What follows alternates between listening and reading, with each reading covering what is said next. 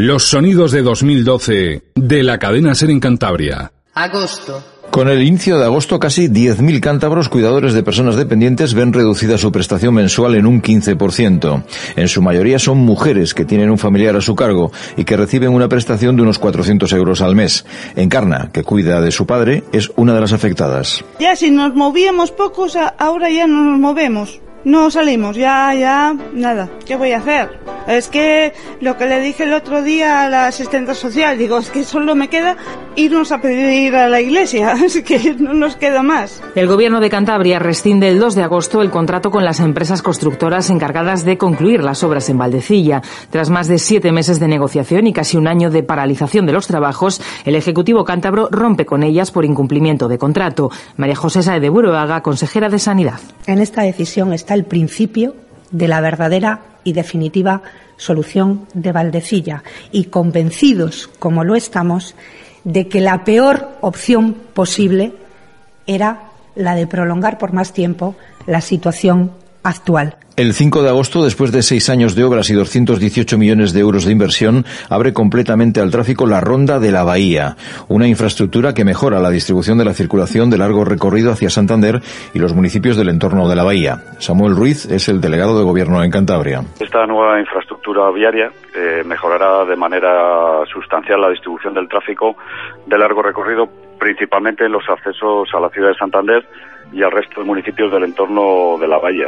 Al día siguiente comienzan las obras del Centro de Interpretación de la Porticada en Santander. Supondrá la retirada de la carpa que cubre desde 2009 parte de la céntrica Plaza de Velarde. Mediante luz y música se transportará al visitante a la época del Santander medieval. Miguel Ángel Serna, consejero de Cultura. Dar valor a bueno, pues las ruinas, por así decir, históricas más importantes que tiene la ciudad.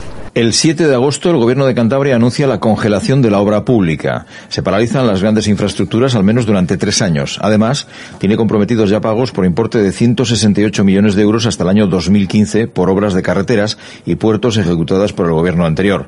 Francisco Rodríguez, consejero de Obras Públicas. En carreteras, eh, grandes inversiones, olvidémonos en esta legislatura, obviamente. Y si alguien es capaz de encontrar recursos para sacar esa obra pública, pues nada, que lo diga. Yo encantado de dejarle mi puesto para que lo lleve a cabo.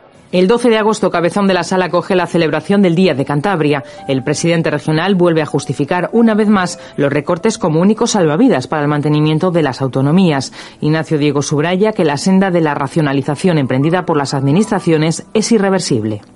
Si optamos por cerrar los ojos ante esta perentoria necesidad, Habrá seguramente muchos más días de Cantabria en Cabezón, que serán celebraciones de la cultura cántabra, pero nadie pondrá la mano en el fuego sobre si seguirá existiendo un autogobierno de Cantabria. En la jornada siguiente, la Consejería de Educación recorta en un 75% las ayudas a la compra de libros de texto y las rebaja de 4 a un millón de euros. Miguel Ángel Serna, consejero de Educación, y Juan Vilches, presidente de la Federación de Asociaciones de Padres de Alumnos. La verdad es que nos esperábamos que hubiera un recorte pero esto no ha sido un recorte, esto ha sido cortar la cabeza a las familias de Cantabria. Creemos que conservar puestos de trabajo, que conservar la estabilidad del profesorado es prioritario. A mediados de mes, 30 personas son detenidas por la incautación de casi 1.200 kilos de hachís. Se trata de una importante operación del Cuerpo Nacional de Policía que se inicia en Santander y que lleva a las fuerzas de seguridad a otras españolas. José Ramón Entralgo, portavoz del Cuerpo Nacional de Policía. Tenían eh,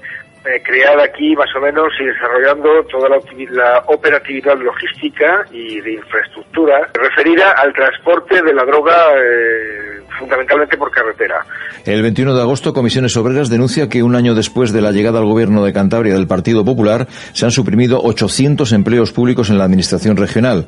Lo dice Carmelo Renedo, responsable del sector público de comisiones. Pues eh, alrededor de 800 trabajadores, lo que son laborales temporales, funcionarios interinos y personal de los seres de las empresas públicas casi 800 trabajadores. El 25 de agosto, coincidiendo con la clausura de la 61 edición del Festival Internacional de Santander, se despide su director, José Luis Ocejo, cesado días antes. Tras 33 años en el cargo, el Gobierno regional y el Ayuntamiento de la capital le comunican la conveniencia de dar por terminada su actividad como director del FIS. Quiero anunciarles, se me ha comunicado la conveniencia de dar por terminada mi actividad como director del Festival Internacional de Santander.